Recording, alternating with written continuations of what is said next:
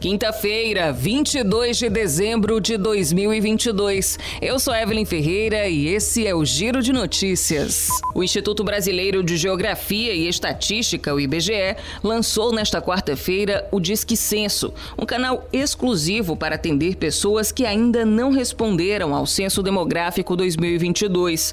A medida é uma forma de facilitar o processo e aumentar a taxa de adesão à pesquisa.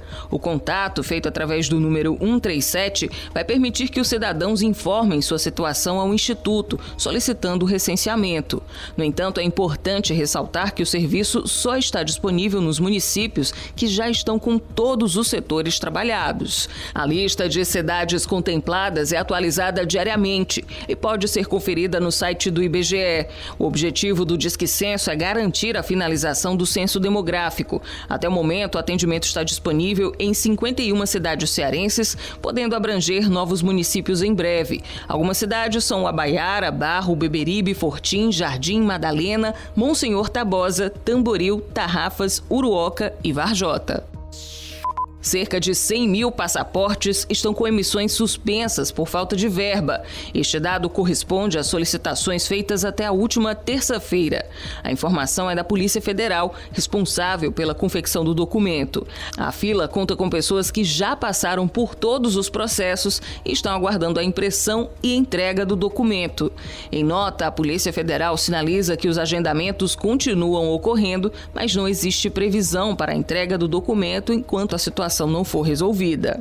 A Polícia Federal espera a validação presidencial de um projeto de lei que libera um acréscimo de crédito de 31,5 milhões de reais para a produção dos documentos. No mês de novembro, houve uma interrupção do serviço, com fabricação retornando seis dias depois, após o Ministério da Economia liberar quase 40 milhões de reais de crédito orçamentário. O Congresso Nacional promulgou nesta quarta-feira a PEC da transição, que permite um acréscimo de 145 bilhões de reais ao teto de gastos de 2023. A proposta permite que o governo pague parcelas de 600 reais do Bolsa Família, com um adicional de 150 reais por crianças de até 6 anos. Além disso, será viabilizado o aumento real do salário mínimo com montante de 6 bilhões e 800 milhões de reais e a retomada de outros programas sociais sociais como farmácia popular e o auxílio gás.